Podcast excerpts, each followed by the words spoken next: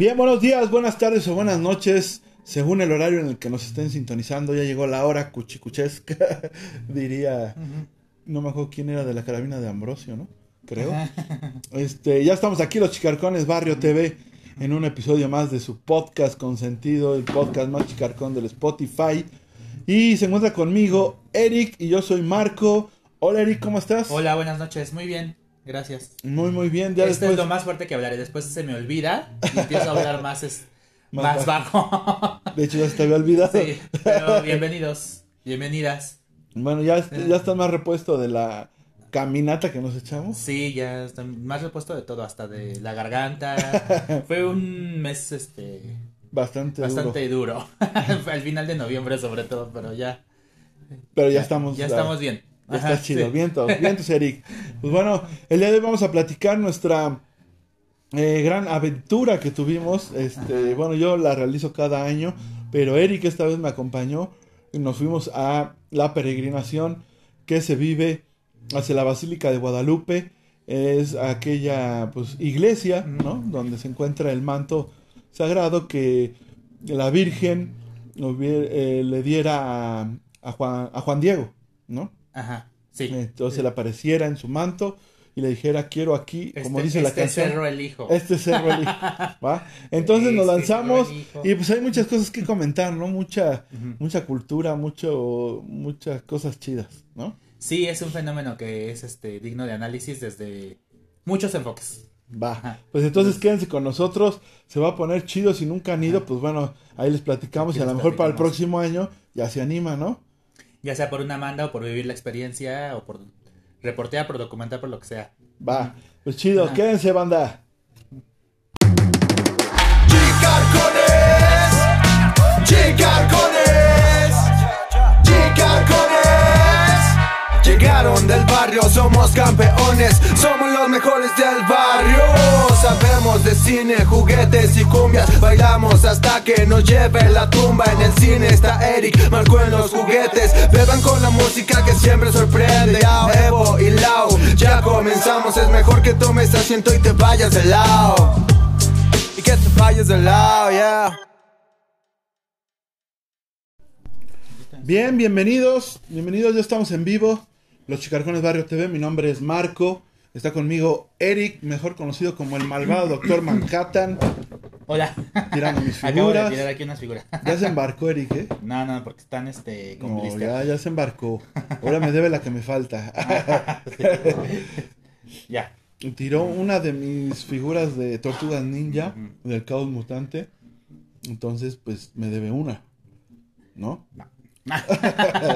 No, no. Bueno, ya estamos aquí, los chicarcones, el día de hoy. ¿Cómo te ha ido, Eric? ¿Cómo te sientes? Pues bien, gracias. Antes voy a Ah. platicar contigo. es la hora del, de la- del diván. Del diván, ajá. Bueno, antes que nada, saludos a Carla, que es la primera que se conecta y que ya nos puso un Carla. hola aquí. Entonces, Carla, este, siento saludos. que está cambiando este año. Ajá. no, Porque, o sea, llegar temprano se le está volviendo una costumbre. Y entonces, Sí, yo, yo ahí agradezco. viene su sí. cambio de Carla. Yo, agrade- yo hoy agradezco que Carla siempre nos sigue. Vientos, vientos, Carla. Yo también lo agradezco. Ajá. Sí. ¿Tú cómo estás, Marco? Bien, bien. ¿Bien? bueno, pues hay, bueno, es- fíjate que esta época. Pero ahorita estoy, estoy mejor, eh, estoy Ajá. mejor. Estoy haciendo una, una práctica ahí, un ejercicio que se lo copié a una este, amiga de Facebook, donde estoy como que escribiendo ciertas cosas que ocurrieron y me he estado como liberando de algunas, algunos sentimientos, Ajá. algunas ideas. A veces escribir te ayuda. Sí. ¿No? Sí, sí. Ajá. Entonces, este, fíjate que estoy bien, estoy bien, este, y pues un poco agotado por la caminata, ¿no? Que nos llevamos. ¿Cuántos kilómetros será? No, no, no. No, sé, sabemos, la ¿verdad? no, no sé. Ahorita averiguamos. Este... Pero nos vamos desde, para los que conocen, claro, ¿no? Porque nos vamos desde San Cristóbal, Ecatepec, hasta la delegación que es Es Gustavo Madero. ¿no? Gustavo Amadero, donde Sí. se encuentra la villa, la llamada villa, la Basílica de Guadalupe, caminando. Caminando. Lo- nos hicimos, este, en este año nos tardamos un poquito más, porque hubo algunas paradas que ahorita ya mencionaremos, y nos este, tardamos seis horas en Seis llegar. horas, sí. Entonces es Llegamos caminar, caminar sin parar, Sí. ¿no? Entonces, sí, las piernas ahorita apenas me empiezan como a... Sí me siento un poco más nalgón. Sí sientes así como, como el músculo se rompió y ya está creciendo la sí, nalga. sí, sí. Tengo un chamorrazo así, Sí, pero pasado de bestia. Sí, Entonces, hay quienes más Sí, seguido ahí se compensa todo el ejercicio que no hiciste en el mes, ahí lo, lo dejas. en el año. En el año. sí. ¿No? sí, yo también siento tonificas las piernas. Sí, va. Sí, sí. Sientes como que Sí, de se un patadón le regresas, sí. le reinicias el Windows. Bueno, pues qué chido que estás bien, Eric. El día de hoy tenemos ese tema precisamente, vamos a platicar de la travesía que nos aventamos hacia la Basílica de Guadalupe. Yo lo hago cada año, cada año estoy ahí porque yo tengo una manda este, que, que hice hacia la Virgen, yo tengo fe a la Virgen de Guadalupe. Soy guadalupano, 100% mexicano, así es que... Y no le voy al América ni al PRI. Ajá. Es lo único que me faltaría, ¿no? Ni a Morena. No, Morena sí. Ah, Bueno, más bien Andrés Manuel. Soy más bien André Ma- Andrés Manuel López Obradorista, más que morenista, esa es la realidad. Porque sé que la política se puede manchar, Ajá. porque somos seres humanos y donde toca el ser humano, pues desafortunadamente Ajá. hay corrupción y hay muchas cosas, ¿no, Eric? Sí. ¿Cómo? ¿Nos vas a dar un ejemplo? Ajá. ¿Sí o no? De este. ¿De qué? De lo que ocurrió en cierta parte del país, Este. que mucha gente no estaba enterada, ¿eh? Yo no estaba ¿No estás enterado? No. Bueno, pues este, primero las noticias eh, relevantes de la semana. Y nos parece relevante comentar uh, lo que sucedió en Texcaltitlán, Estado de México. Y lo cito de la jornada, una noticia del jueves 14 de diciembre de 2023. Dice, eh, el jefe de la familia michoacana cayó en enfrentamiento en Texcaltitlán. ¿Mm? Hay hasta video, de hecho. ¿Mm? Este... El viernes pasado, que fue 8 de diciembre, hubo un enfrentamiento entre pobladores de la comunidad de Texcapilla del municipio de Texcaltitlán contra miembros del grupo delictivo La Familia Michoacana, que dejó 14 muertos y 7 heridos. Sí, los exámenes periciales han demostrado que los cuatro pobladores de Texcapilla que murieron en la reyerta fallecieron por disparo de arma de fuego, mientras que 8 de las 10 víctimas restantes, que formaban parte del grupo delictivo, perecieron por golpes o impactos de objetos punzocortantes y contundentes. Dos más murieron por impactos perforantes de una escopeta. Ahora, es importante, por supuesto, decir eh, el contexto de esto. Texcaltitlán es un municipio en donde el crimen organizado, sabemos la familia michoacana, tenía de algún modo secuestrado al, al pueblo, digamos. Es decir, habían tomado ya control de las entradas, de las salidas, pero sobre todo de los negocios, cobraban piso, este, les subían el precio incluso a la, por ejemplo, a, a alimentos de la canasta básica. Por ejemplo, la tortilla si estaba a 15 la acababan en 30, porque de todo eso el, el grupo delictivo Se quedaba con dinero. Y entonces, este, no hay, este, pues no hay justicia para el, para el pueblo, ¿no? Y este, ya hartos se dio este enfrentamiento la, se- la semana pasada. El video es muy fuerte.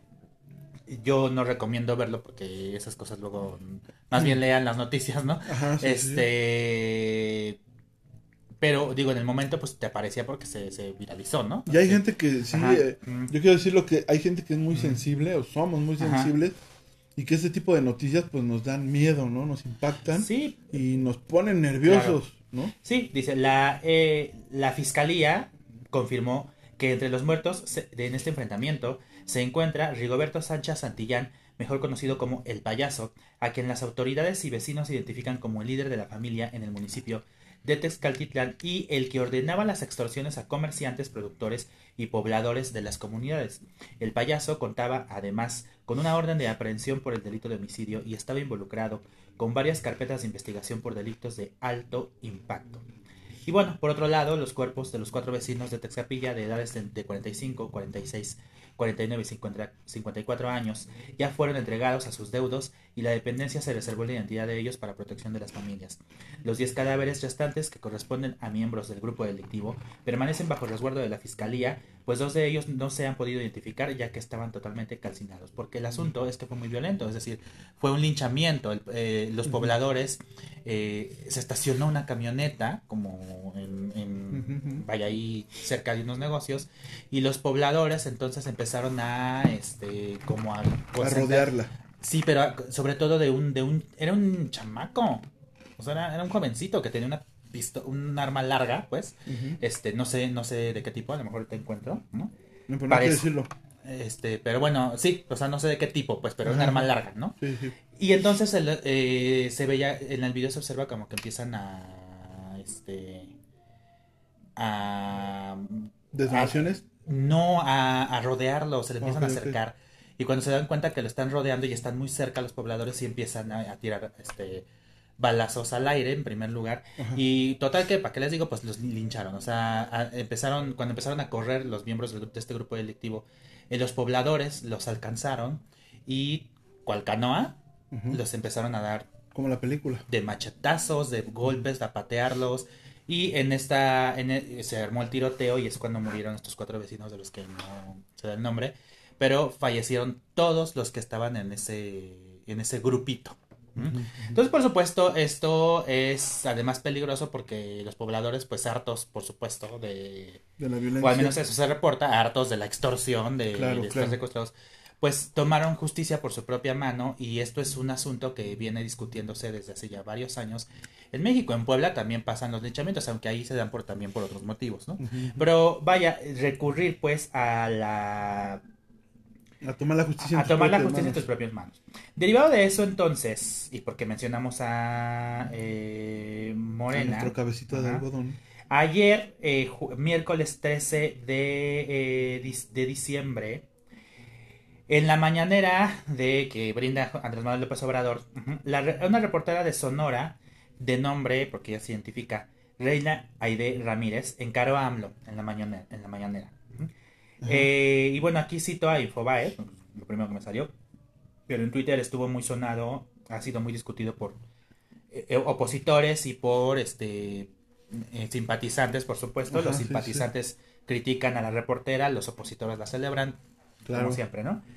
Y, le- y les leo, la mañanera de este miércoles, fue 13 de diciembre, se vio protagonizada por el cruce de palabras entre el presidente Andrés Manuel López Obrador y la periodista Reina Aide Ramírez, quien en repetidas ocasiones ha cuestionario, cuestionado perdón, al mandatario federal y ha criticado a los medios de comunicación afines a su gobierno. Fue durante la conferencia de este miércoles que la periodista cuestionó en primera instancia al presidente sobre los motivos por los que la ciudadanía acude a las autodefensas para protegerse y sobre la presencia del Estado en ciertas poblaciones. López Obrador respondió que el Estado está trabajando para garantizar la paz y la seguridad. Sin embargo, la periodista comenzó con los cuestionamientos hacia el mandatario, con el caso de Texcaltitlán, Estado de México, y los casos de, de las autodefensas en Guerrero, Michoacán, Sinaloa, Sonora y otras entidades. Y la citan en la nota.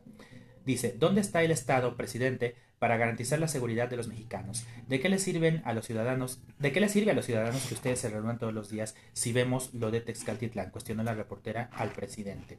Ahora, yo no tengo aquí este la en este momento no tengo mi cuenta de Twitter, pero hubo incluso un este un analista político que en eh, bueno en ex perdón que Ajá. que como que transcribió el diálogo, ¿no? Del, que digo, el video también lo pueden ver. Pero este, sí, eh, el asunto es que ella insistía, eh, yo no lo vi mal, o sea, yo no lo vi mal porque el, el trabajo de un reportero es cuestionar. Pero Andrés Manuel le respondía, Andrés Manuel, mi amigo, O sea, el presidente, le- el presidente le El respondía señor presidente. con, sí, con evasivas. Con evasivas. Este. Pues, ¿para qué les digo? No? O sea, eh, pero yo tengo otros datos, ¿no? Pero dicen que vamos bien, pero. ¿Y usted a quién defiende, no? Y. Sí, su discurso de si no está usted conmigo, está contra mí. Y, mire las estadísticas. Y ella le reviraba, pero las estadísticas de que no sirven, ¿no? Y este. Cosas así. Es, eh, no tengo ahora, les digo, la, la conversación, pero pueden este, checarla en. Pues en. En, Bueno, ahora sí yo- que en YouTube, ¿no? Entonces eso se hizo viral ayer y por supuesto ya la oposición lo está utilizando pues para agarrarse de ahí. Por- Bueno, porque yo tengo que decir, la reportera está haciendo su trabajo como reportera. Ajá. Que la oposición politice ese trabajo eh, es algo que la oposición constantemente hace. Pero también los defensores yo veía, o sea, es que cada quien lo interpreta a, a su conveniencia. Y a su modo. Y los, los defensores de Obrador empiezan a, cri- a- a criminalizar lo mismo que hizo Andrés Manuel, en mi, en mi opinión. A criminalizar a la reportera y a dar argumentos que la verdad a mí me parecieron muy tontos. Que los tenía. Lo que pasa es que ahorita este mi dispositivo está al servicio de Chicarcones Barrio TV.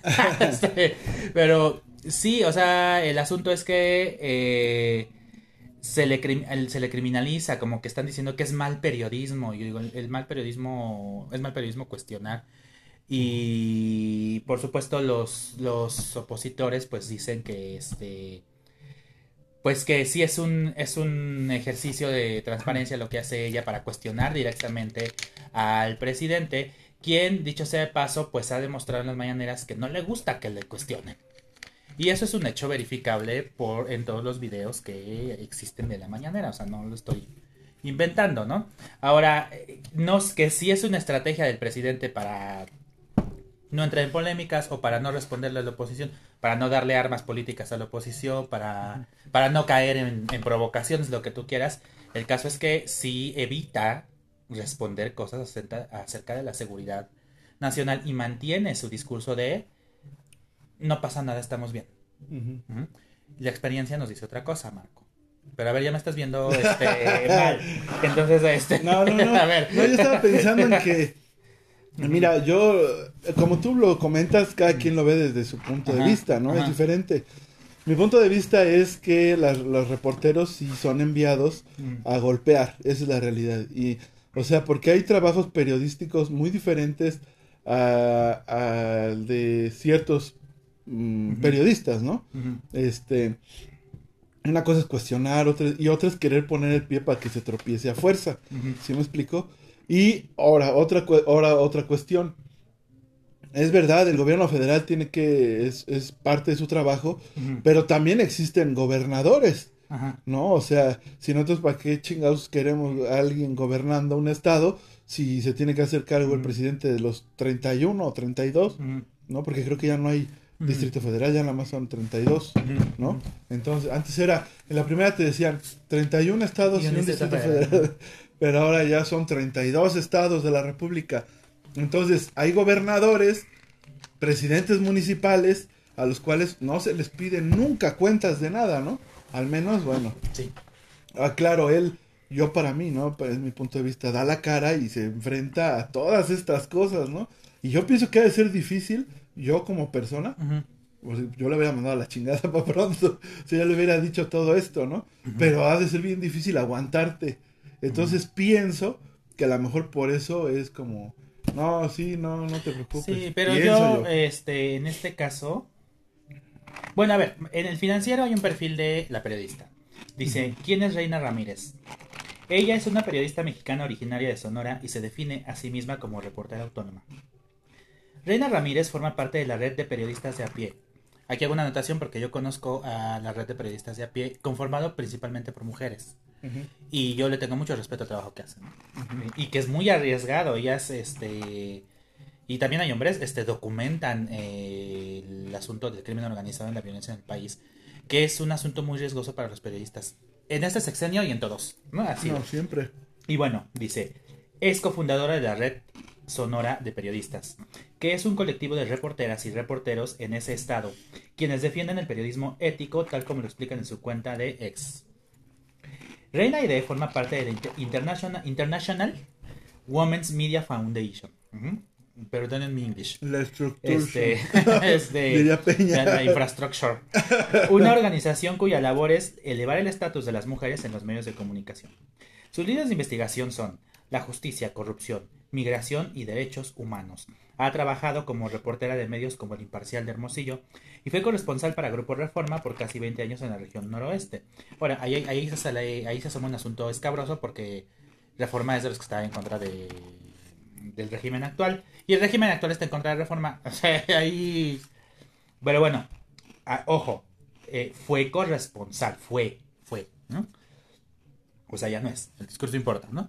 Este, entre sus trabajos más destacados está la documentación del río Sonora, el surgimiento de grupos civiles en la frontera de Sonora, Arizona, y el éxodo de migrantes en el desierto de El Sázabe, así como la tragedia de la guardería ABC y el desastre que dejó el huracán Odile en Los Cabos, entre varios otros. Actualmente colabora también en el portal Pie de Página, donde ha escrito sobre las comunidades yaqui y rarámuri y otros temas nacionales. O sea, hay que saber quién es la reportera. Para entonces definir... Para dar un contexto. Sí, y para definir desde qué lugar habla y qué tipo de investigación hace y por qué cuestiona lo que le cuestionan los Manuel López Obrador. Este, yo creo que en este caso no es una cosa de... de me golpeo. mandaron de reforma para golpearte, Ajá. sino que sí es un asunto de, de... Sí creo que es un asunto, yo Eric creo que sí es un asunto de seguridad nacional, que el presidente quiere, ha tratado de maquillar. Pero es verdad que... Y, y están los datos, están las investigaciones, están no solo por las instituciones oficiales, sino por las organizaciones no gubernamentales, de eh, el aumento del crimen organizado y el aumento de muertes violentas en el país, que crece sexenio con sexenio. Ahora, podemos decir, este, es culpa de, de, de Obrador. Y en el sexenio anterior fue culpa de Peña. Peña Nieto. Y el anterior fue de Calderón y el anterior fue de Fox. Ha crecido la violencia en el país con cada sexenio. Se le ha ido de las manos al Estado. Es una cosa que, que creo está más allá de la, de la propia presidencia. Bueno, lo que pasa ¿no? es que también- Entonces, este, pero, pero no sirve de nada decir, sí, pero con Calderón estábamos peor. Y no sirve de nada tratar de, de ocultar por no sé qué imagen que quieren dar, ¿no? De, no, no, no pasa nada, estamos bien. Yo tengo otros datos de que estamos bien. Ahí yo no. Bueno, Estoy pero, acuerdo, a ver. pero sí también por eso existe la estadística y existe muchas otras. O sea, no podemos dejar de a un lado de eso porque no podemos decir es que simplemente existió y ya, ¿no? O sea, todo tiene un principio, ¿no? Sí, y no, el bueno, principio fue cuando el gobierno se convirtió en un gobierno nar- de narcotraficantes, que fue el de Calderón, así, de Vicente Fox. Bueno, yo no, yo no niego que Calderón Entonces, des- desató la guerra contra O sea, el narco. el, Ajá. ahora el deshacerte de eso es muy difícil, ¿no? O sea, no estoy justificando, simplemente sí estoy diciendo Ajá. que sí es, y yo por esto digo, o sea, desconozco por qué Andrés Manuel podría decir, este, no, pues no, y, y dar este, evasivas, Sí. ¿no? Desconozco, no lo sé, pero sí es algo muy difícil que se termine la corrupción cuando todavía hay estados donde gobierna el PAN, gente que, y hay que decirlo porque estas cosas no se dicen nunca, en el PAN fue donde estuvo García Luna, que hoy está preso en Estados. Unidos por narcotráfico, ¿no? Que. Calderón es acusado de narcotráfico, que, o sea, todos estos, o sea, era un narcogobierno. Entonces, el día de hoy, deshacerte de toda esta pus, pues está difícil. Pero sí hay que... No, yo coincido que no se va a quitar. O sea, Es es, un estado, es una co- es un asunto que como digo ha rebasado a todos los sexenios. Tan solo Estados Unidos está Sí, metido. pero yo lo que cuestiono es el discurso, que es lo que cuestiona la, la- la reportera. Ahora, ¿quién quiere? El ejercicio del periodismo en México es bien complicado. Siempre está atravesado por la censura, por el chayote, por, por un montón de fenómenos que si quieren estudiar ciencias de la comunicación, ustedes sabrán, ¿no? Ajá. Este, pero... Como Marco, eh, pero no agarró. eh, no hubo. Sí, pero el ejercicio del periodismo en México, aunque digan que es libre, no es libre. Y no lo ha sido en ningún sexenio. Ah, hay periodistas muertos, ¿no? Este, y periodistas muertas, asesinadas, ¿no? Entonces, eh, eh, Ah, po- poner a... Pero vaya, el trabajo del periodismo, el trabajo principal es investigar y cuestionar y cuestionar y cuestionar. Y cuestionar al poder siempre ha sido peligroso. No solo ya para los reporteros y reporteras, sino para activistas, para la propia ciudadanía. Al poder no le gusta que lo cuestionen, ¿no? Y entonces por eso ahí andan este, censurando con acciones violentas. Y no voy a acusar al, gobier- al gobierno actual de ejercer ese tipo de, de acciones porque no tengo evidencias, ¿no? Bueno, Pero, pero sí puedo, yo desde mi profesión puedo hablar del discurso de Andrés Manuel. Y yo digo, sí, eh, no puede, no puede, este, él con la situación actual, no puede borrar lo No que hicieron otros sexenios. Ah, Sí, no puede borrarlo, no puede acabar con ello de, en este sexenio. Sí, ok.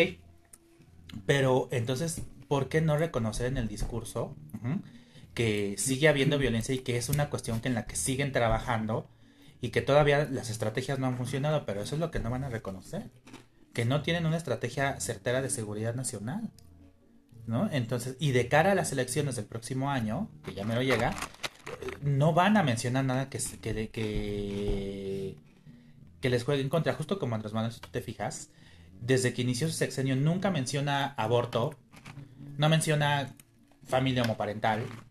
O sea, eh, en cambio sí mantiene un discurso religioso. Sabe cómo llegar a la gente. Entonces digo, siendo bien analíticos en ese respecto, sí hay cosas de las que Andrés Manuel no quiere hablar. Y yo sí cuestiono, y al igual que esta periodista, yo sí cuestiono eso, ¿no? Las causas, pues, ahí están, ¿no? Eh. No sé, ahora tú qué opinas, Marco. No, está bien, está bien. bueno, yo por decir, yo eh, he platicado con muchas personas y esto les, este, así lo que tú mencionas, les molesta mucho del presidente, ¿no? Que diga, no, pues, tranquilos, ¿no? Y, y eso, ¿no? Yo no sé, te digo, me puedo imaginar el por qué lo hace. Uno, claro, es inteligente. Siempre lo ha dicho por decir este un geopolítico que es muy famoso que se llama Alfredo Jalife, ¿no? O sea, dice eh, que Andrés Manuel es súper inteligente, ¿no? Como líder político. Entonces, obviamente, como tú lo mencionas, eh, el aceptar que a lo mejor no, no pueden acabar con eso, que es muy difícil, ¿no? Es como decir, no funcionamos, ¿no? Entonces, este, eso es, eso es por un lado. Y por el otro, pienso yo que también no puedes generar un discurso de terror para la ciudadanía, ¿no? Porque este, es muy importante para un... Y el día de hoy, Andrés Manuel es un líder. Te guste o no a las personas, es un líder y hasta para muchos de países, ¿no?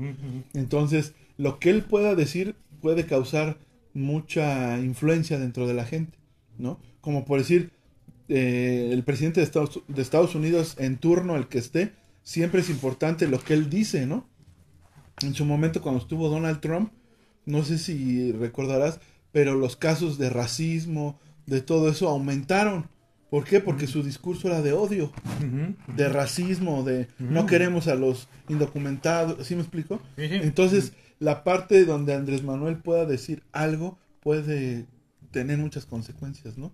Entonces, pienso yo, no sé, porque pues no soy él, ¿verdad? Entonces, Ujú. pienso que puede hacer por ahí. Ujú. No tanto el que no sea capaz de aceptar que hay problemas y que son muy difíciles de erradicar, ¿no? Ujú. Este, tenemos países como Corea que tardaron 30 años, ¿no? En, en poder girar eso que tenían. ¿no? Entonces, es muy difícil, pero si tú les vuelves a decir eso, te van a decir, no, pero es que no nos dices nada. Bueno, pues entonces, ¿qué te digo, no? Si ese es la, el meollo del asunto, ¿no? No sé, eso Pues es no lo sé. que pienso yo. Pues no, no sé. bueno, ya, porque Bueno, nos vamos ya, a pelear.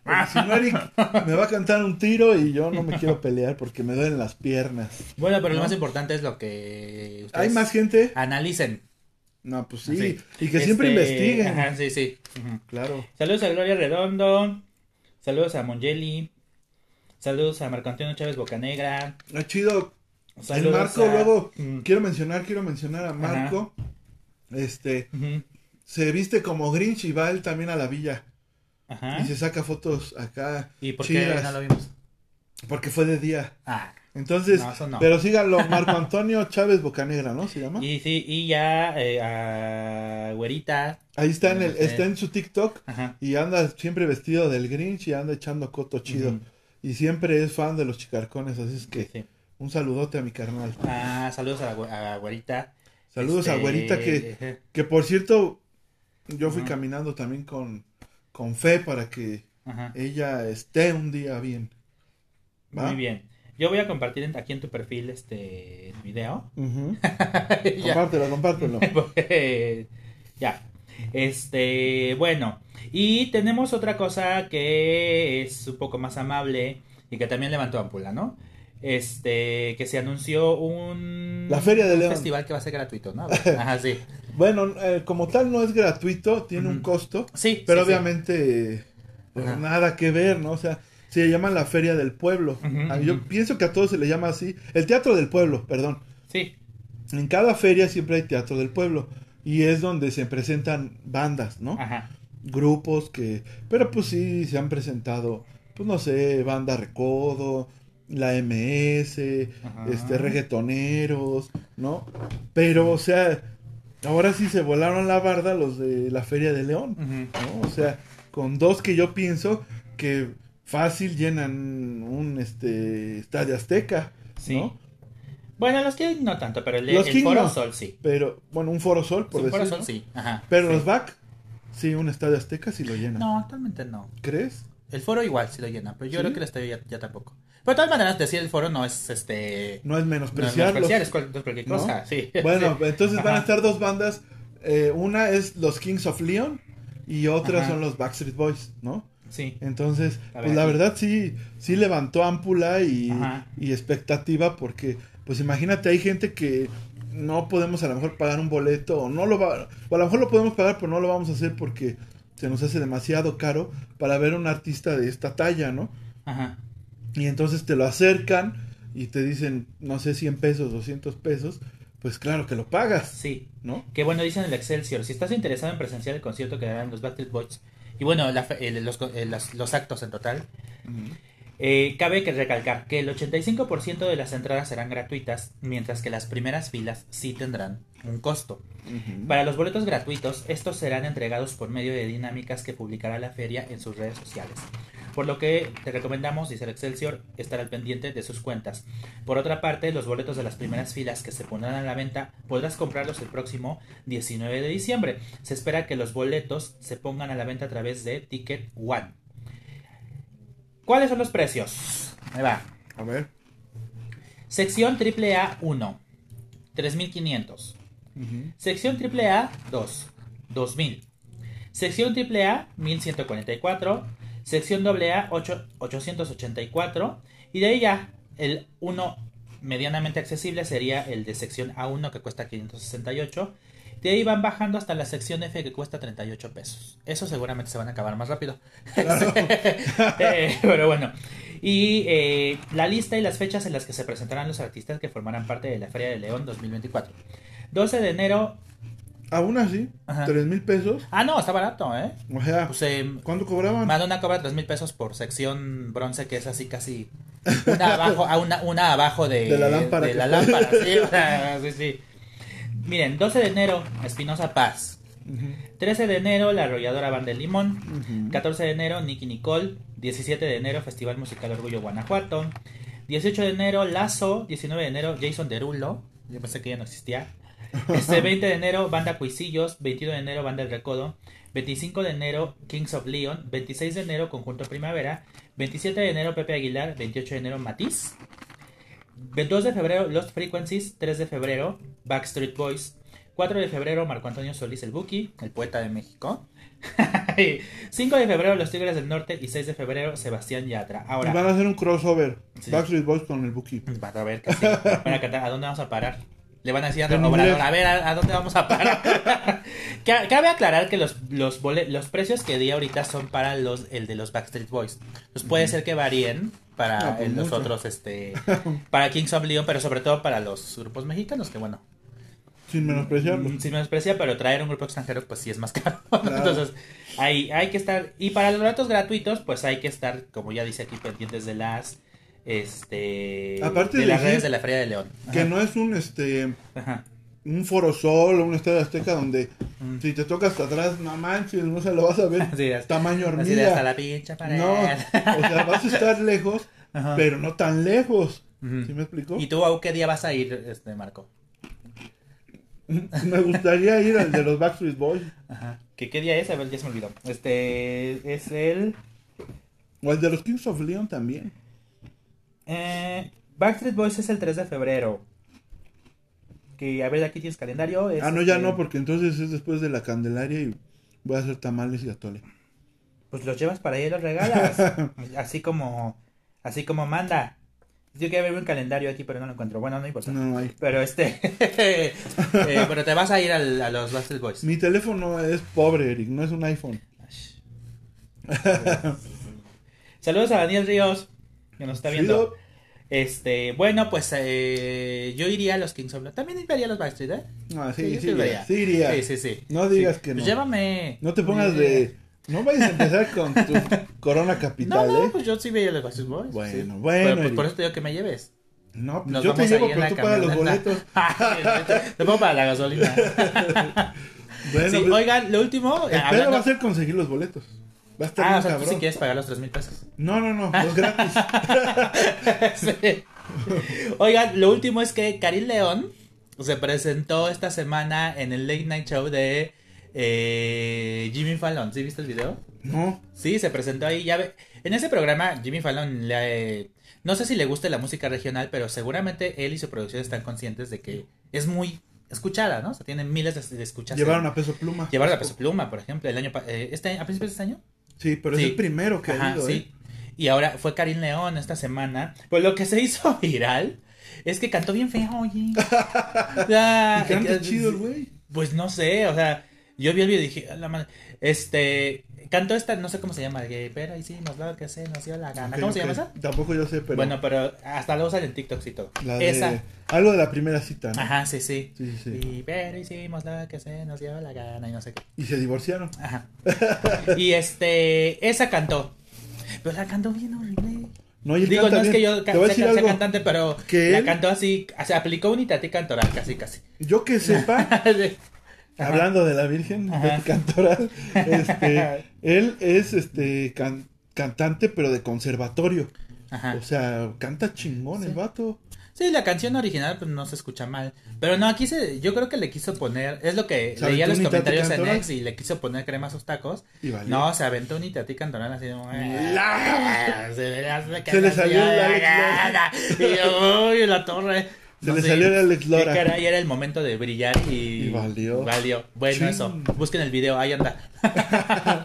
Pues ya. nos vamos de Facebook, ¿no? Ya nos vamos de Facebook, pero quédense para que hagamos la crónica de la peregrinación al 12 de, eh, del 12 de diciembre. Sí, se puso Ajá. chida, ¿no, Eric? Sí, sí. ¿Sí te gustó o no? Sí, sí me gustó la experiencia. La experiencia te Ajá, gustó, sí. porque es la primera vez que va Eric. Ajá. Ahora sí que fue, fue su primera vez, diría Arjona. ¿no? Entonces, Sin concierto. Hasta sin- iba a llorar. Sin pues, concierto de Aranjuez. crean que fue un gallo. iba a llorar de la emoción. Entonces, fue su primera vez, como diría Arjona, y puso el concierto de Alan No, no, no, sin concierto de Aranjuez ni, ni tocamientos indebidos.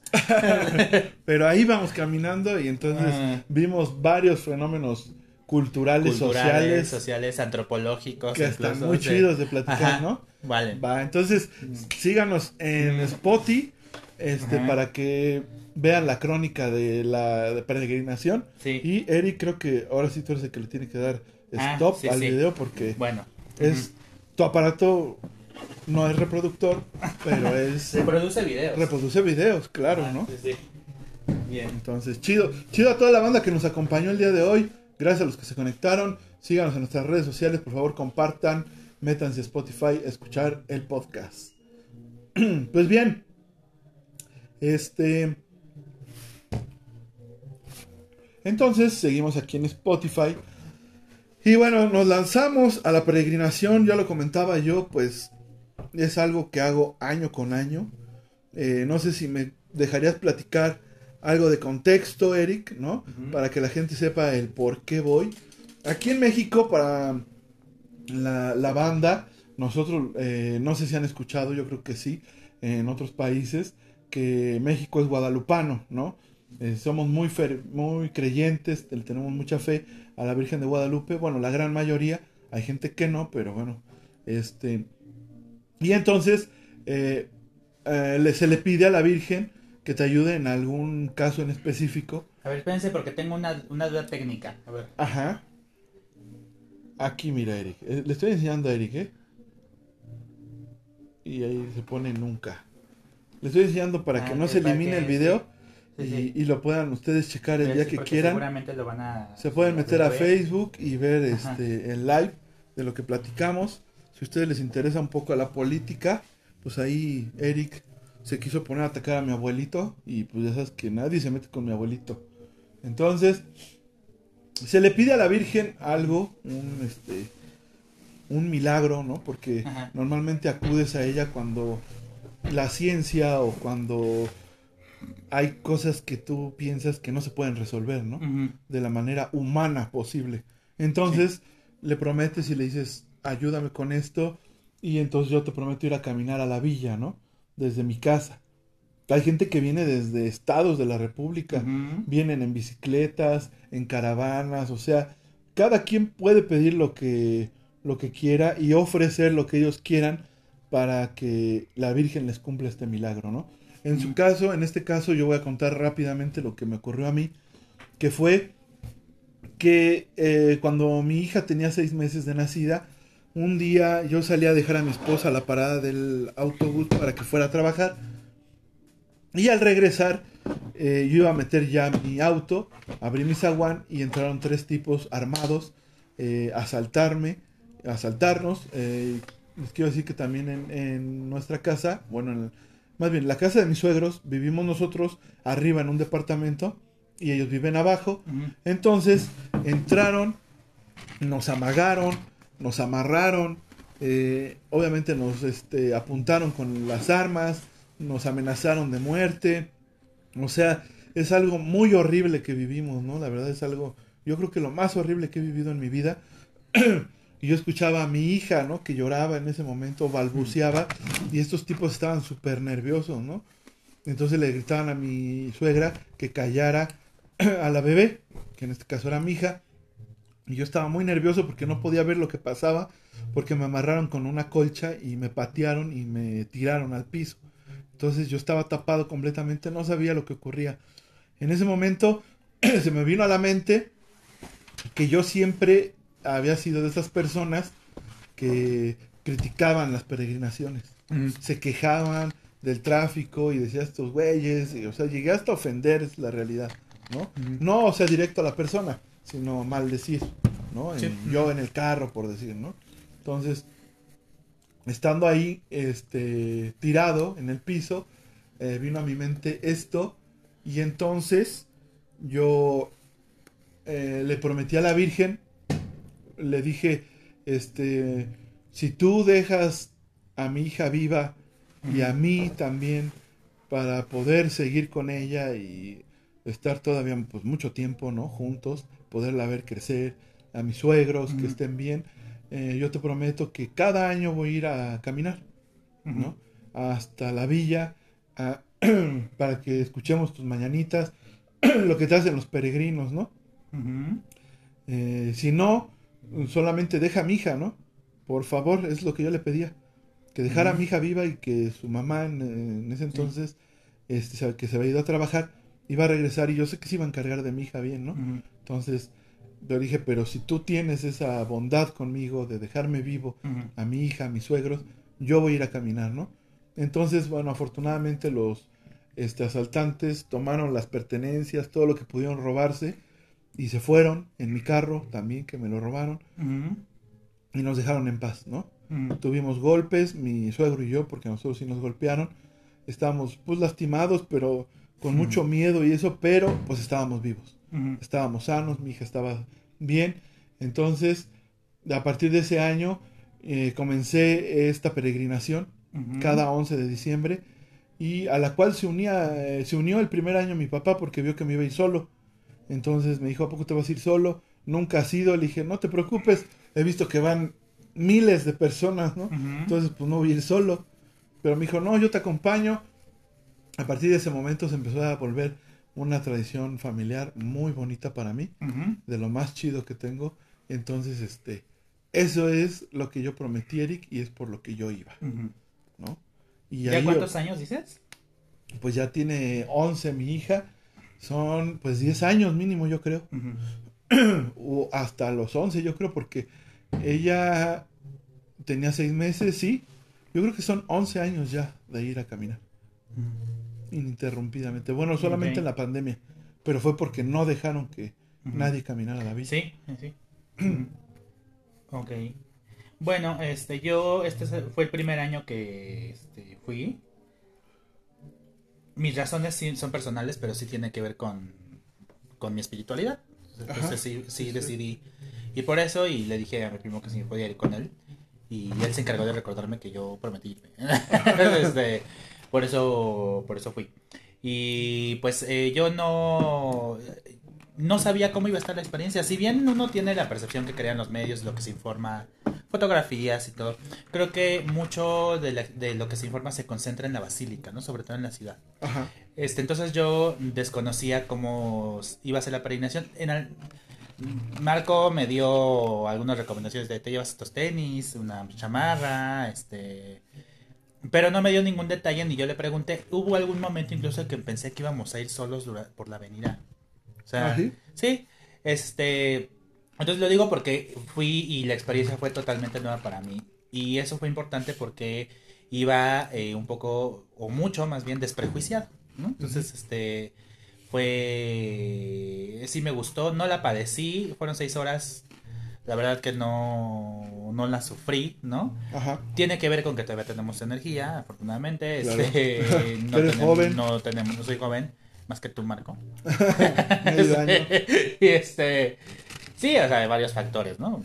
Eh, Y bueno, y yo creo que eh, le eh, veníamos comentando, Marco, porque bueno, ustedes saben que yo estudié ciencias de la comunicación, estoy, soy parte de las ciencias sociales y no podía evitar también observar el fenómeno desde, pues, esos enfoques, ¿no? Claro. Este, y entonces por eso dijimos, pues vamos a hablar de, de esto.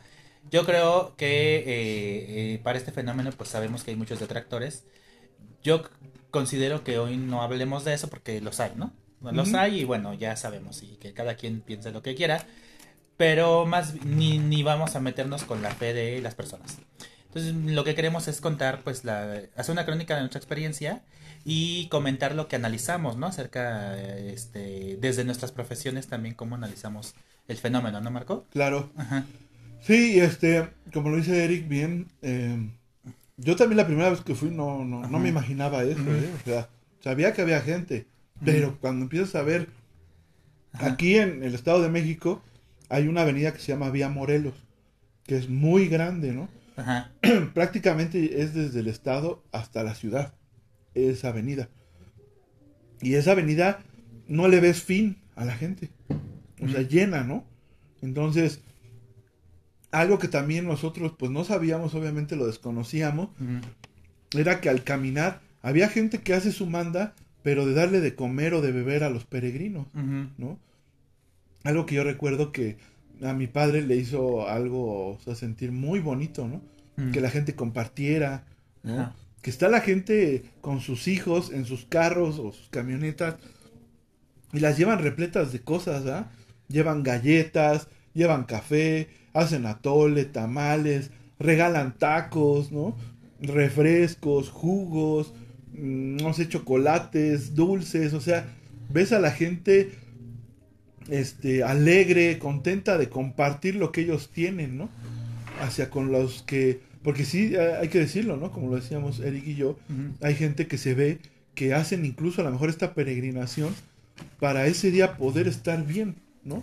Sí, para poder, Poder- comer algo. Poder comer ajá. algo, que tengan Guardarse refresco, cosas, sí. guardarse cosas. Muchos llevan, o sea, vimos hasta un cuate con un Con carrito. un carrito de supermercado. ¿no? Sí, no muy grande, mediano, ¿no? Pero sí. Ajá. O sea que si al. Walmart o Herrera le falta uno, ahí estaba, ¿eh? Ujú. ahí va. Sí, sí. Entonces, son Pero sí, cosas. yo, yo lo que alcancé a ver es que se iba guardando el agua. Porque hay mucha gente que da botellas de agua. Ajá, ajá. Este, y él, él llevaba muchas botellas de agua. Sí, sí, Déjenme sí. decirles que estamos en una crisis de agua. No, pues, no, este. Pues él se, se agarró, el, le estaba recibiendo el agua a todos. Ajá. Claro. Sí. y llevaba su agua. Pero había familias que estaban comiendo así los cuatro, ¿no? Ajá. Sus tacos, su refresco que les regalaban. Y es algo padre, ¿no? Es algo que a mí, la verdad sí me gusta mucho, lo disfruto mucho.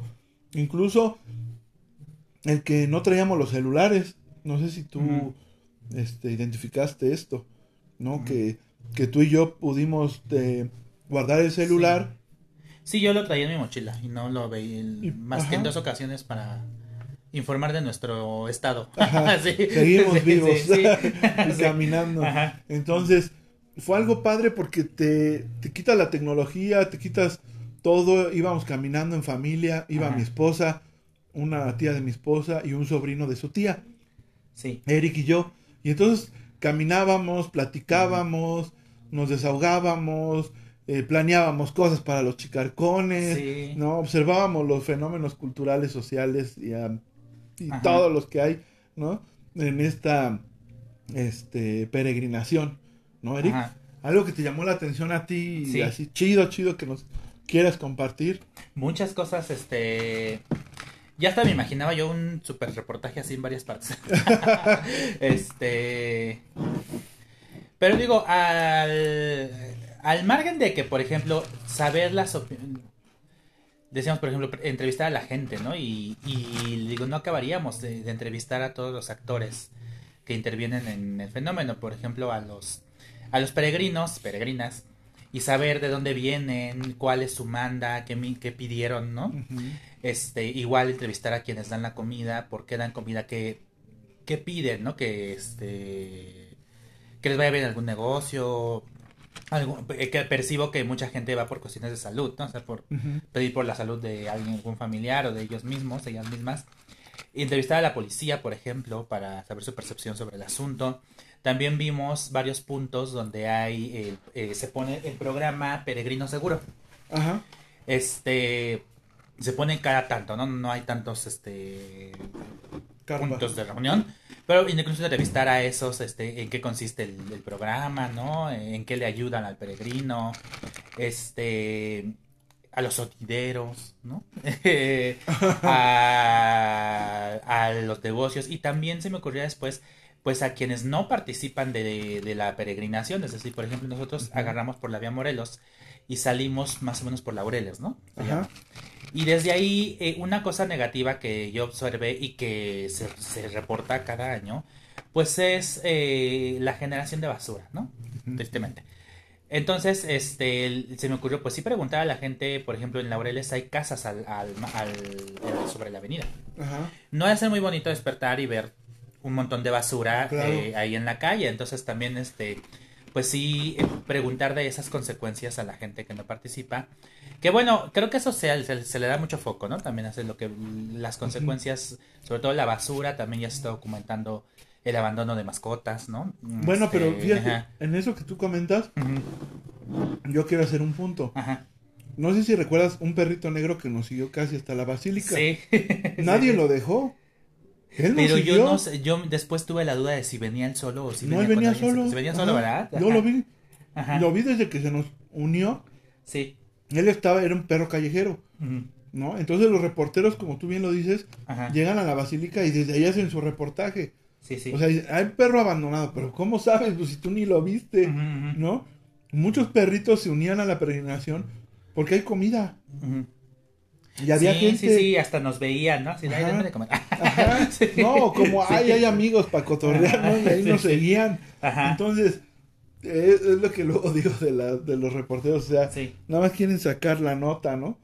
Porque en realidad, ese perro que nos siguió, podrían decir, lo abandonaron en la villa, pero no es verdad. Él nos siguió, Ajá. ¿no? Entonces, bueno, ah, ojo con eso porque... No, es que hay matices en todo, por eso digo, o sea, si, vamos- si, si construimos generalizaciones no vamos a cubrir todo, o sea, si hay perros callejeros que nos van siguiendo, hay organizaciones que están documentando que también se les abandonan mascotas. Este, pero bueno, o sea, hablando de las consecuencias, ¿no? O sea, el fenómeno no es nada más de, bueno, sí arroja consecuencias negativas, pero observo también algunas cuestiones positivas, ¿no? Se le acusa mucho y por supuesto hay gente muy radical, ¿no? Que llama ignorantes a, a los peregrinos y a las peregrinas, ¿no? Y bueno, yo observaba y me acordaba mucho de, en el posgrado, estudié una cosa que se llama sociología de las emociones.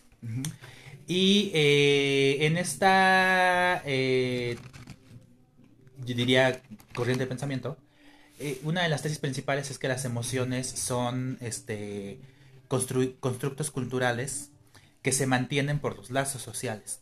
Y que por lo regular se, se este, ¿cómo decirlo? S- La relación o el, el vínculo se reitera, o sea, y se, y se refuerza, eso, eh, más bien se refuerza en momentos de efervescencia social y en, en rituales sociales, como lo es, por ejemplo, este ritual de la peregrinación, ¿no? O sea, porque es un ritual y van a ver a la Virgen y demás, ¿no? Entonces, ahí también estudié en algún momento que eh, una de las primeras manifestaciones de, esta, de este fenómeno de las emociones desde el, la- desde el punto de vista social, no psicológico, sino desde el punto de vista social es que una de las emociones que unía a la sociedad es la solidaridad. Y entonces yo me acordé mucho de eso cuando empecé a ver, sobre todo eh, ya en la Vía Morelos, hay mucha gente que da comida, agua, refresco, este... Dulce. dul- dan- lo- o sea, si no has comido todo el día, ahí este... Hasta una te- pulsera que se te quedó Eric sí, que dije, ya no le pagó gratis, si señor. era gratis, se la tenía que pagar. Este, No sé, pero corrimos como un kilómetro y ya no Sí, nos sí. siguió. Y, di- y dije, bueno, este. Sí. Al, o sea, hay, desde, el, desde ese enfoque podemos estudiar cómo a través de, las, de estas actividades, porque incluso están los niños y hay niños como muy emocionados o, o apenados, ¿no? De que sus papás los llevan, les enseñan a dar. Sí. Porque es eso, o sea, Sí, a sí. dar, ¿no? A, dar a la gente. Ajá, ajá. Y, y en ese momento es dar. Y no pides dinero, no... Pides a la Virgen, ¿no? Porque Sí, pues es una manda, pero o sea, es, es darle, a la, darle a la gente. Sí. ¿no?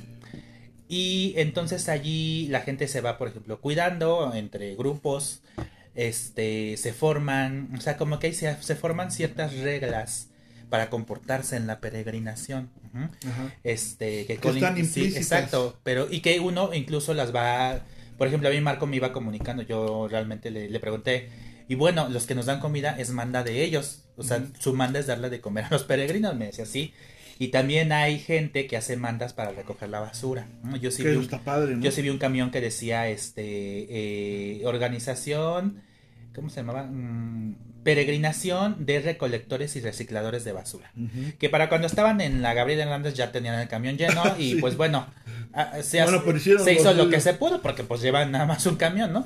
Pero vaya, o sea, hay gente que sí hace ese tipo de mandas, entonces sí, como quien dice, ciertas cosas que si no estás ahí tú desconoces, ¿no? Claro. Entonces, eh, entonces yo decía, bueno, pues Marco me va explicando, soy nuevo, me va explicando ese tipo de reglas.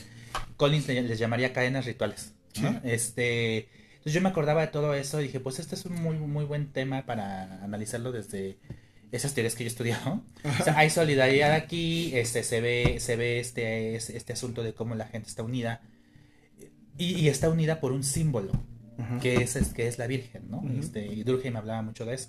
Entonces yo no podía evitar pensar en todo eso también cuando estaba caminando y, y observando, ¿no? Ajá, ajá. Lo pensaba periodísticamente también, ¿no? O sea, de que comentamos, no, pues imagínate poder entrevistar a la gente y de, a ver por qué, Que yo creo para el próximo año por qué a hacer, ¿no? vienes, este, cuál es tu manda, eh, demás, ¿no? Sí, tú, tú comentabas, ¿no? Algo Ya lo así. estamos, lo estamos planeando. Ya estamos planeando. que para el próximo año Sí. este, nos vamos a llevar nuestra cámara, micrófonos Ajá. y vamos a entrevistar a la gente que se deje y yo Sí. vamos a hacer un video y lo vamos a subir a YouTube. Por cierto que lo tenemos muy abandonado, ¿no? Sí, sí. Entonces, este, pero sí, eh, observas pues toda esta, lo que decía Eric, la solidaridad Ajá. de la gente es lo que llama la atención, ¿no? Que ese día todos se ayudan, todos se, este, se Todos los que están en la peregrinación, Claro, por los que están en la- sí. No, pero hasta la gente que, que no está. Ah, sí, bueno, lo- me acuerdo de los de la compi, ¿no? Que nos gritaron. Ajá, ajá, o Sí. sea, y vas y ellos te, te echan porras, ¿no? Te dicen, hey, Sí. échale, ya vas a llegar y, ¿no? Ajá. O se paran para que pase la peregrinación, ¿no? O sea, gente moviendo el tránsito, ¿no? Ajá. Este, los automovilistas, la verdad, respetuosos, ¿no? Sí. Tolerantes a- ante la situación. Porque pues muchos van regresando de su trabajo, vienen cansados y Sí. la verdad se hace un tráfico muy, ca- muy cabrón, ¿no? Pero ellos pues tranquilos nos daban el paso entonces para mí era un es un día completamente de fiesta no entonces eh, yo lo siento mucho ob- obviamente es algo es una tradición que generé con mi papá y me encanta no Sí, que esta otra cosa, eh, ese es otro enfoque, los vínculos, porque hay familias completas. claro Si no te van niños y todo, entonces los vínculos es un una, es una forma de crear también vínculo familiar, ¿no? Eh, es una tradición y ahí se ve el papel de la cultura y que por eso persiste la religión. Para algunos, pero ahorita después de la pausa podemos hablar un poquito de eso, ajá. porque bueno, existe la institución de la iglesia, que fue creada por los hombres, pero existe también otro fenómeno, digamos, más abstracto y de más de voluntad, que es la fe, ¿no? claro. Entonces esas cosas también antropológicamente son muy interesantes, pero igual y las comentamos porque ya nos está marcando ahí el, los números los rojos, números rojos. entonces regresamos quédense con nosotros para que vean en qué finalizó como Eric lo tuvimos que arrastrar, ya rodando, nos lo llevamos Sí, a la sí, villa. pero, pero de tanto comer. Entonces, quédense, banda. Seguimos. Bien, ya estamos de vuelta. Este, han pasado un microsegundo para ustedes. Sí, sí, sí. Con nosotros estamos de vuelta. Y bueno, comentábamos, Eric, eh, decías que ibas a dar un poquito el enfoque sobre la religión y el... Sí. Ajá. Pues, este... También me acordaba mucho, Ajá. es... Bueno, creo que aclarar, eh, no debería ser necesario, pero bueno, la espiritualidad y el ejercicio de la fe de cada quien es de cada quien, ¿no? O sea, ya, o sea, quitémonos de, de eso, ¿no? Este... Pero yo, por ejemplo, en... estudio mucho la filosofía de la cultura en la carrera. Ajá. Y allí eh, trabajamos mucho desde esta perspectiva eh, cultural el, la evolución del pensamiento mágico. o sea, es decir, en la historia de la humanidad no existió primero el pensamiento científico, ¿no? Existió primero el pensamiento mágico, que es atribuirle a, a deidades, ¿no? A, este, es decir, cuando no, no sabíamos cómo explicar ciertos fenómenos de la naturaleza, por ejemplo, y que no teníamos los métodos para desarrollar, para estudiar precisamente estos fenómenos, decíamos, bueno, alguien nos mandó la lluvia, alguien nos mandó el fuego, ¿no? Este, Ajá. alguien nos sanó, ¿no? Este, y eh, fue así como se fueron creando los mitos, las deidades y la prevalencia del pensamiento mágico. Ujú. Y digo, pues ese pensamiento, ese tipo de pensamiento mágico se observa en nuestras acciones, prevalece. Mi amiga doctora de Nuevo León, que le mando un saludo, Nancy, ella se dice, se persina antes de operar, ¿no? O sea, los doctores dicen visita please y, Sí. y uno, mi papá que en paz descanse era ateo y, y en sus últimos momentos le rezaba a Dios, ¿no? Claro. Cada quien, Sí, sí, sí. supongo que si tocas fondo, este, recurrirás a todo lo que puedas porque Sí. así somos los humanos, ¿no? Hay Este, una, hay una frase sí. que, que decían los alcohólicos anónimos cuando yo este, estaba, que decían, en las trincheras no hay ateos. ¿no? Claro. Pe- Pero bueno, lo que decir, esto se traduce también culturalmente en eh, una apropiación individual de, no sé, de, de tu fe, ¿no? De, de en qué lo colocas. O sea, que si tú quieres creer en la silla y aferrarte a eso, pues es eso, ¿no? Y, pero yo digo, eh, la fe es también un, un fenómeno que si a ti como persona te ayuda a aferrarte de algo y te ayuda a salir adelante, no creo que sea cuestionable, ¿no? Del otro lado, por supuesto, hay fenómenos como el fanatismo, como la Inquisición, como la propia iglesia, pero vamos a establecer que la iglesia es una institución que se formó por los hombres Ajá. y que utilizó el discurso religioso como forma de controlar. Entonces, esto ya es otro, otra característica de la cultura y que también se estudia sociológicamente, porque, bueno, se creó el discurso del temor a Dios, ¿no? Este, y, y si te portas mal, Dios te va a castigar, y, y esto y lo, y lo otro, ¿no? Es decir, eh, pero Si la- dices mentiras, la Virgen se, esa- se sí, pone sí, triste. o como los dijeron los atole, ¿no? Para unos chicos, para que les recibíamos el atole, porque, bueno, es otra cosa, ¿no? No, yo no quería recibir más de lo que necesitaba, Ajá, ¿no? sí. y, que- y que mencionaban, bueno, ¿para qué viene la gente? Para comer, ¿no?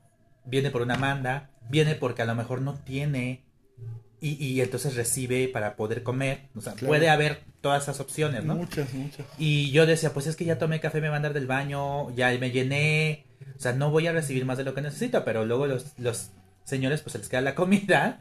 Unos chavos decían, toma este, tómate, tómate la tole porque si no la virgencita se va a enojar y te va a castigar, ¿no? Tómate, tómate la tole.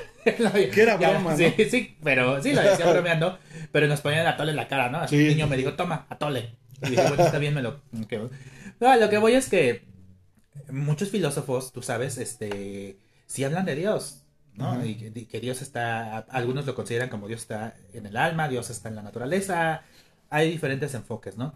Pero sí criticaban, Spinoza, que es uno de mis favoritos, criticaba el trascendentalismo, es decir, sí existe Dios, decía, pero existe en la naturaleza y existen aquí en lo material, ¿no?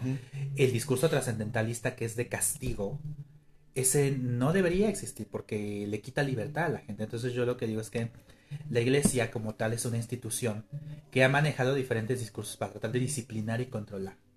Es diferente, creo yo, a la, a la convicción y a la espiritualidad individual de cada persona.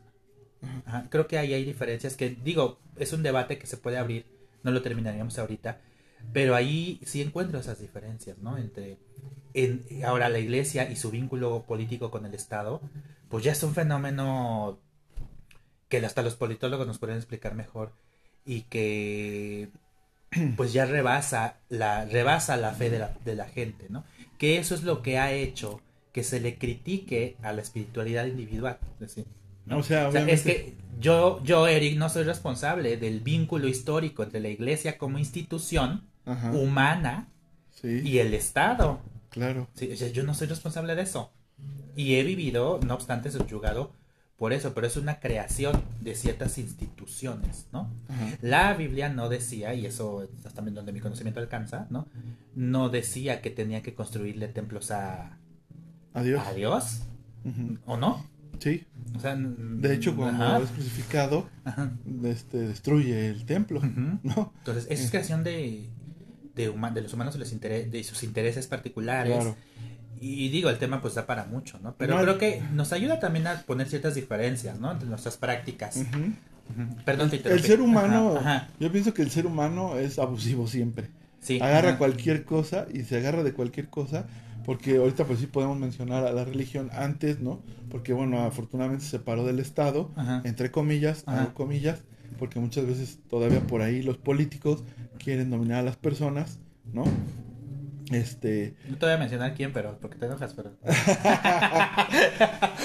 bueno, luego vamos a platicar, Eric. Ese va a ser un buen debate. Ajá, sí. Pero bueno. Ok. Eh, pero ahora también existen cosas como grupos, este, redes que no me acuerdo, flores de la abundancia, no sé cómo se llaman, ¿no? O sea, el ser humano es habilidoso para lo malo.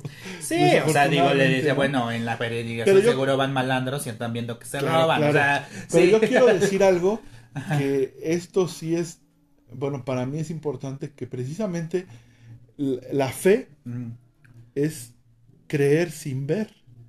Sí, pues como dicen los saltos de fe, ¿no? Claro, ¿no? O sea, Cuando nada te lo ha podido explicar, pues das un salto de fe, dicen. Sí, ¿no? porque o sea, no necesitan comprobarme, porque hay muchas personas que también se aferran. Hoy estaba escuchando en un TikTok un compa que no me sé su cuenta, Eric, y este, y él Ya vamos es, a terminar el año y es no. que- es como un historiador, que eso sí ha dado muchos que he visto, los he visto porque cuenta padre historia, contó algo de Hernán Cortés y de quién fue y etcétera, ¿no? Pero ahora lo escuché hablando sobre la, lo de la Virgen, ¿no? Sí. Y hay muchas personas que yo escucho que son, no sé si agnósticos, ateos, este, etcétera, ¿no? Que muchas veces se aferran a querer decirle a la gente, no, no, Dios no existe, no debes de creer, eres tonto, ¿no? Sí. Y yo pienso, pero al fin y al cabo, eso es la fe. Sin que tú me demuestres que Dios existe, a- o sea, palpable, a lo mejor para algunos palpable, porque para mí palpable son muchas cosas. Mi hija, tan solo, ¿no? Cuando la ciencia nos dijo, ustedes no pueden tener hijos, Mm. y de repente Sí, sí. Laura está embarazada, y la única vez que ha salido embarazada, y se logró mi hija, y el día de hoy tiene 11 años, para mí es un milagro, palpable de Dios, ¿no? Pero bueno, hay gente que dice, no, a mí enséñamelo, ¿no? Entonces, bueno, ok, no lo puedes ver así, pero eso es la fe. Creer sin necesidad de ver, ¿no? Pero yo, yo agregaría eso que también es hacer lo necesario para estar bien. Por ejemplo, yo decía los, los tuiteros, ¿no? O sea, los médicos, que Sí, muchas de las, de las críticas, yo sé que las entiendo también, o sea, entiendo esa parte. De la gente que se va descalza, ¿no? claro. Y que llega y que tiene pie diabético y que se los tienen que quitar. Y las mujeres embarazadas que las vimos. O sea, vimos una mujer embarazada, ¿te acuerdas? Pero la vimos. Y dijimos, oye, viene dar". caminando así, pero no.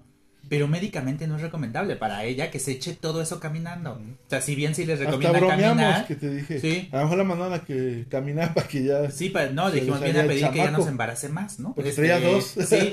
Bueno, eso era de broma. Este. Cada quien tiene los hijos que quiera. Esperemos, ¿no? Claro. Este, pero. O sea, digamos, si bien le recomiendan a las embarazadas caminar, o sea, que no estén postradas, no creo que le hayan recomendado caminar 10 Tanto. kilómetros. O sea, y decían, bueno, no, es que la gente no entiende eso. Y yo veía otra cuenta, ahora regañar, no me acuerdo de la cuenta.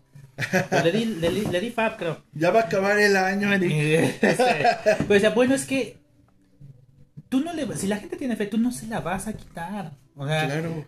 no puedes tú como médico encontrar argumentos culturalmente plausibles, cosa que con la que yo concuerdo, Ajá. para comunicarles a esta gente acerca de su situación de salud sin tener que criticarles la fe. Como que yo digo, claro, o sea, yo podría decir, mire señora, usted tiene pie diabético y si no quiere que se lo corte, déjeme atenderla. Yo soy el instrumento que la Virgen le envió para que usted esté bien. Déjeme ayudarla.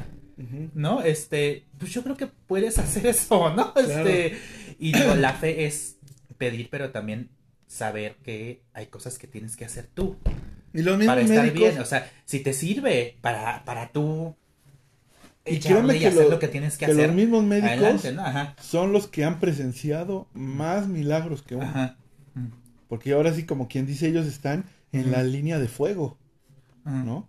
O sea, yo puedo presenciar, pero hay médicos que han presenciado cosas que dicen, no lo Sí, explico. quién sabe. sí. Lo único que puedo decir es, si tienes fe en Dios, pues fue Dios. Ajá. Y ya, ¿no? Entonces, Sí, la fe es un fenómeno también que es observable en nuestros rituales, en nuestras prácticas, ¿no? Claro. Este, pero pues yo lo último que, que también pensaba, ¿no? Es- y, que, y que dijimos, por ejemplo, hay varias camionetas, vimos camionetas, ¿no? ajá, Yo lo que observé y que me acuerdo mucho, por ejemplo, fue una señora con sus dos niños y dos hieleras y daba agua de sabor en bolsitas. ajá, Yo le recibía a la gente que se veía, que yo percibía que lo hacía de verdad de buena fe. O sea, vi también una familia a la que le recibí una torta y una botella de agua, que me la dieron con una sonrisa en el rostro que yo percibí sincera, y que estaban, pues, los percibí emocionados de dar, ¿no? Y luego comentamos, Marco y yo, que había otras, como las camionetas, llevo un carro bien tuneado que llegó con las puertas así, y se tomaban fotografías dando, y yo le decía a mi mamá, eso es como cuando el activista blanco va a África y se toma fotos con el- los niños negros y las sube. Ay, vean cómo estoy aquí. Oye, de mí no vas a ayudando". andar hablando. Eric. no, o sea, es, es la analogía de, a ver, ¿para qué vengo? Vengo para que me vean ayudar, vengo por ego, o vengo porque desinteresadamente, desinteresadamente sí quiero ayudar a esta gente que viene caminando y se cansa y tiene hambre. Ajá, este. O porque pedí Sí, algo y me lo cumplió. Ajá, es vengo por fe, vengo, ¿por qué vengo? Ajá, es- es- eso también yo creo que es interesante analizar, ¿no? No, si muchos Mm, white sí. chickens Sí. veíamos una camioneta, mm, creo que era Chevrolet, no recuerdo muy bien. No sé cuál era su nombre porque era un camionetón así, roja, ¿no? O sea, y el papá y la mamá estaban grabando, ¿no? Sí. Y los niños dando a la gente, ¿no? Entonces, pues bueno, cada quien va por su... Sí, pero, y- sea, pero ¿no? se Pero- ve además, le, le digo, o sea, un sociólogo está bien contento aquí porque, claro, y aquí vamos, y aquí sí hay una visión un poco prejuiciosa. Ve las características de los peregrinos y peregrinas que van caminando. Y sí, ves la ropa, ves el tono de piel, escuchas sus conversaciones y ves de los que dan. Y, y entonces se podría plantear la hipótesis de, de la relación entre la fe y la clase social, ¿no? Y, y de lo que puedes, y de el tipo de mandas que haces y la clase social, o sea, porque si yo no tengo dinero, mejor me voy a ir a caminar porque eso es lo que le puedo prometer a la Virgen. Ajá. No le puedo prometer otra Bueno, cosa. se supone que o sea, aquí es que, a ver, es, es algo, eso sí, que es algo que te cueste trabajo. ¿Sí me explico? ¿no? Entonces, bueno, estas personas, pues a lo mejor como tú lo dices, este, puede ser que digan, no, yo pues mejor prefiero dar de Sí, comer no, para dar una respuesta Sí, certera ¿no? tendríamos que ir a entrevistarlos, ¿no? Que es lo que Sí, vamos a sí. hacer. Ajá. el próximo año, pero eh, ahorita así a, a ciegas decimos esto, ¿no? Que yo pienso que hay gente, bueno, lo- lo- los que hacemos esto son cosas que nos cuestan trabajo, por eso di el contexto de lo mío.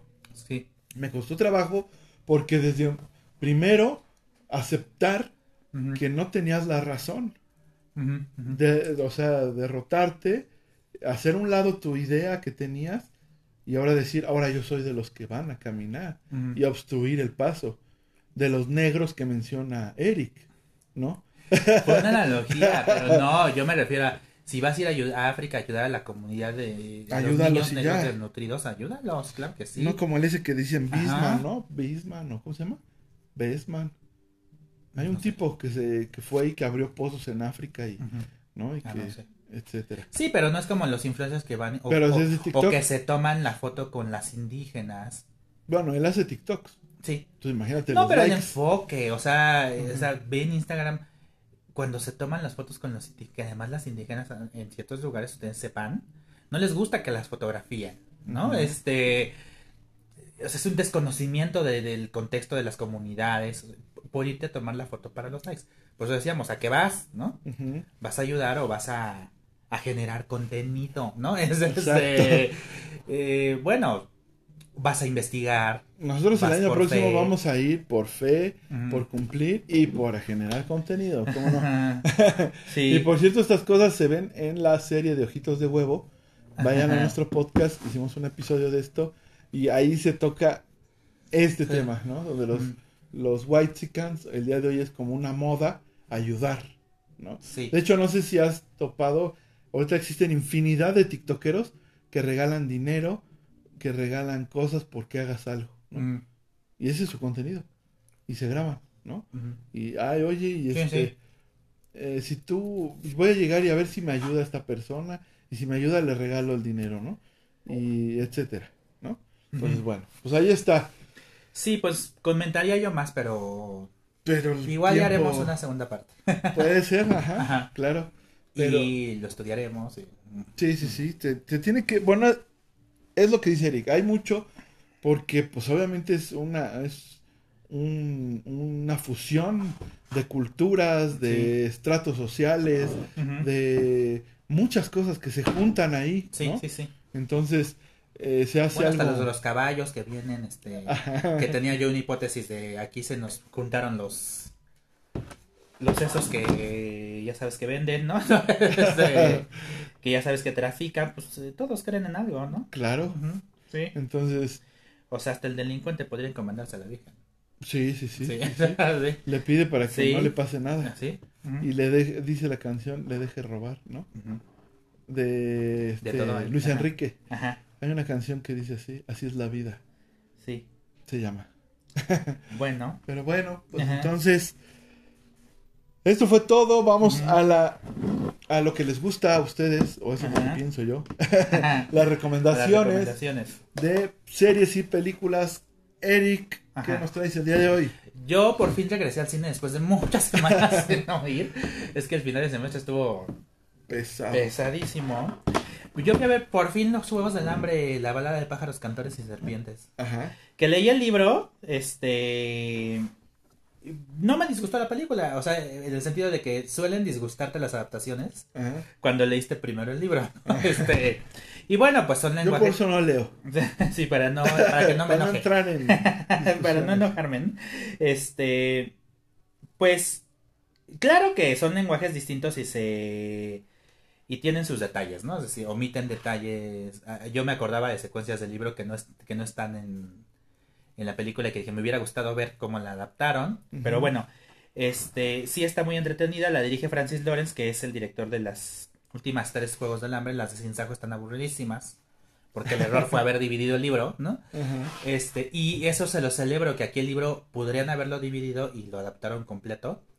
Entonces, este, está, está bastante entretenida, todavía anda en el cine, la recomiendo.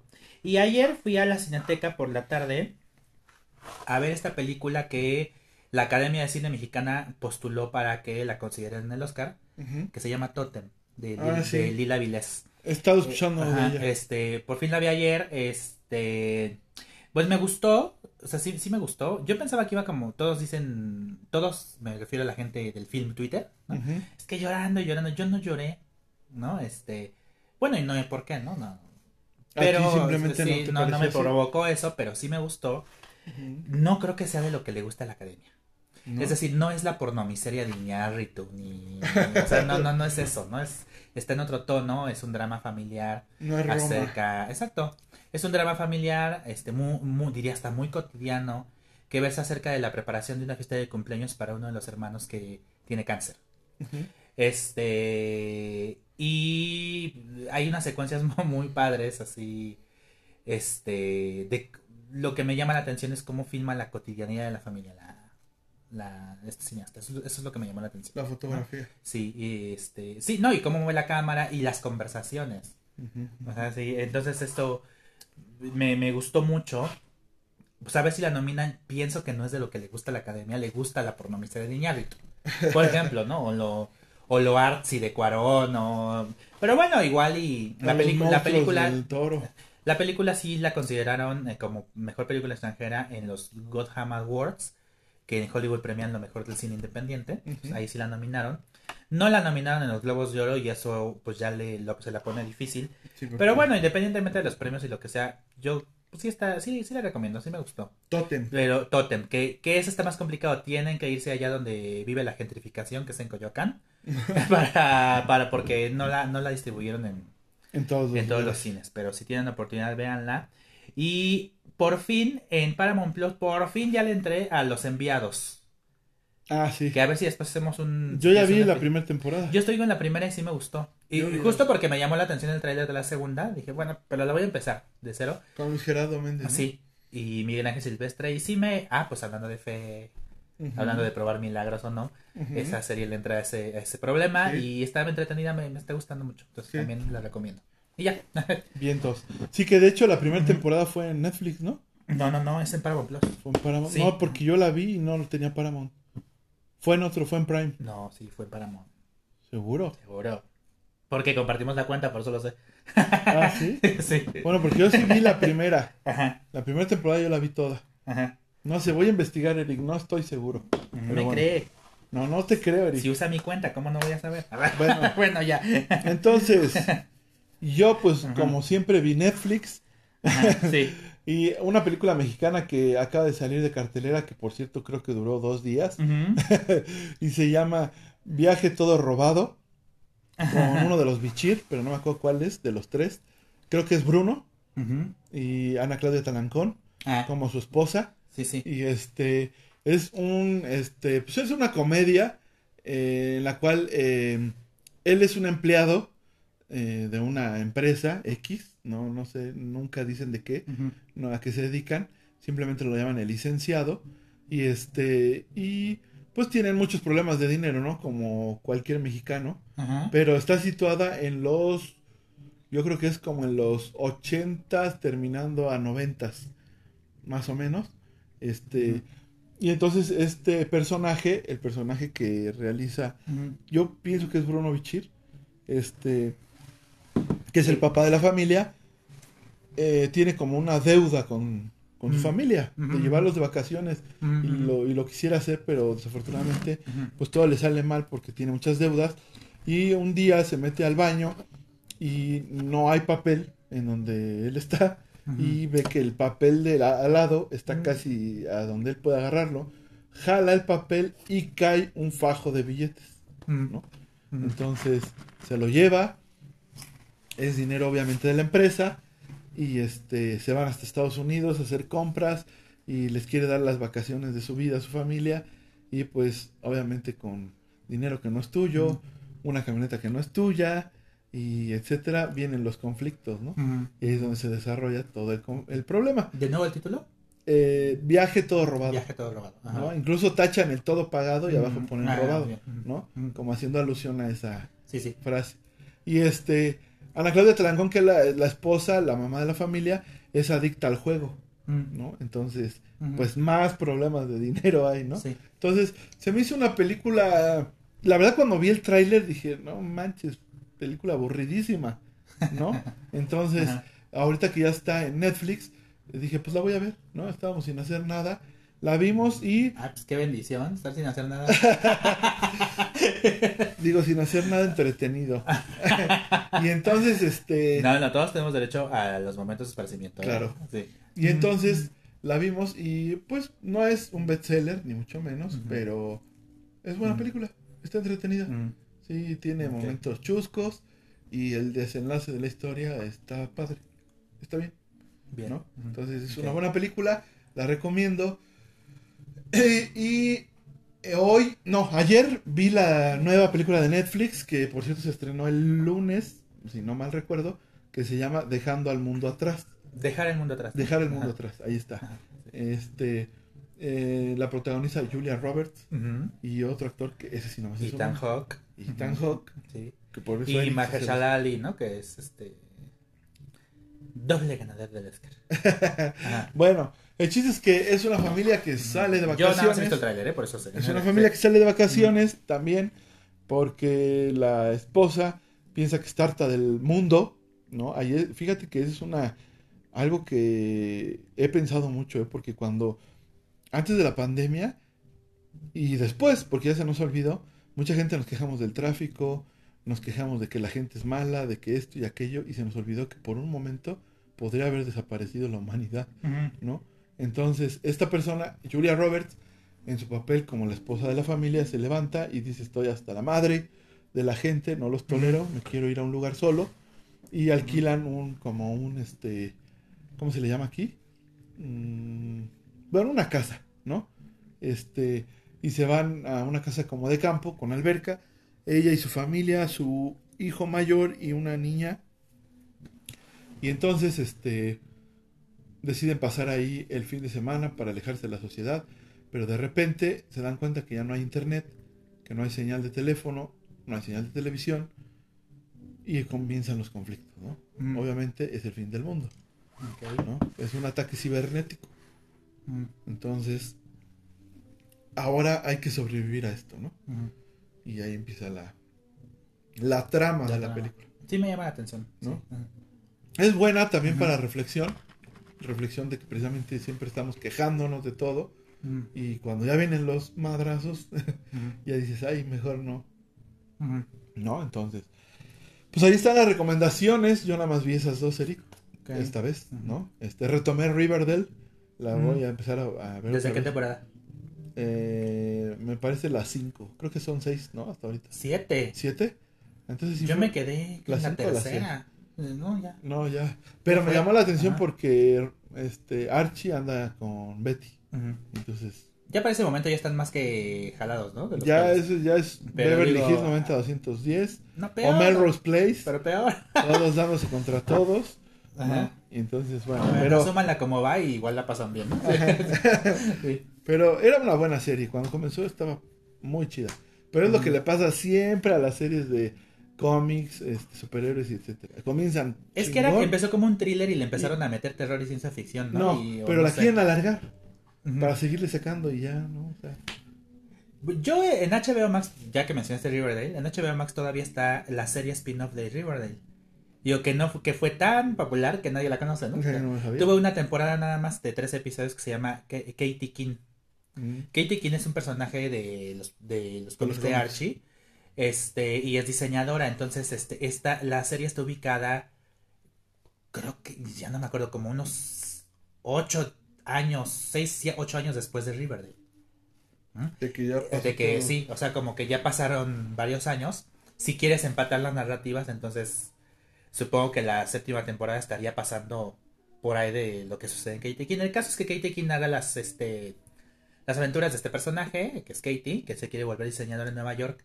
Y el personaje que sale de Riverdale es Josie McCoy, que quiere volverse una gran este, artista, cantante en Nueva York. Sí, sí. No tuvo mucho éxito, 13 episodios y la cancelaron, pero todavía sigue en HBO Max y sí está, está bonita. Sí. Está, está, está chidita. Está simpático. Está más, este, no sé. Sí, ahí no le echan de La Llorona y todo lo que le han echado a, A a Riverdale. Sí, Eso está más en la tierra, pero bueno. Ajá. Pues bien, Sí. ahí está, ¿no? Las recomendaciones.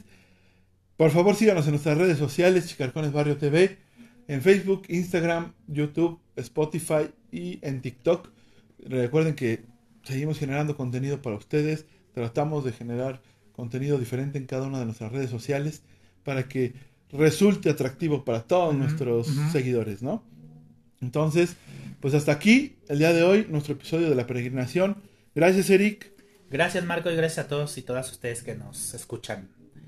Y pongan ahí, eh, comenten. Comenten, Comenten. comenten, por favor y este reproduzcanlo, Ajá. compártanlo para que podamos llegar a mucha más a muchas más personas, a muchos más países y nos volvamos una comunidad muy grande de chicarcones. ¿Va? Gracias. Chido, Buenas banda, nos vemos.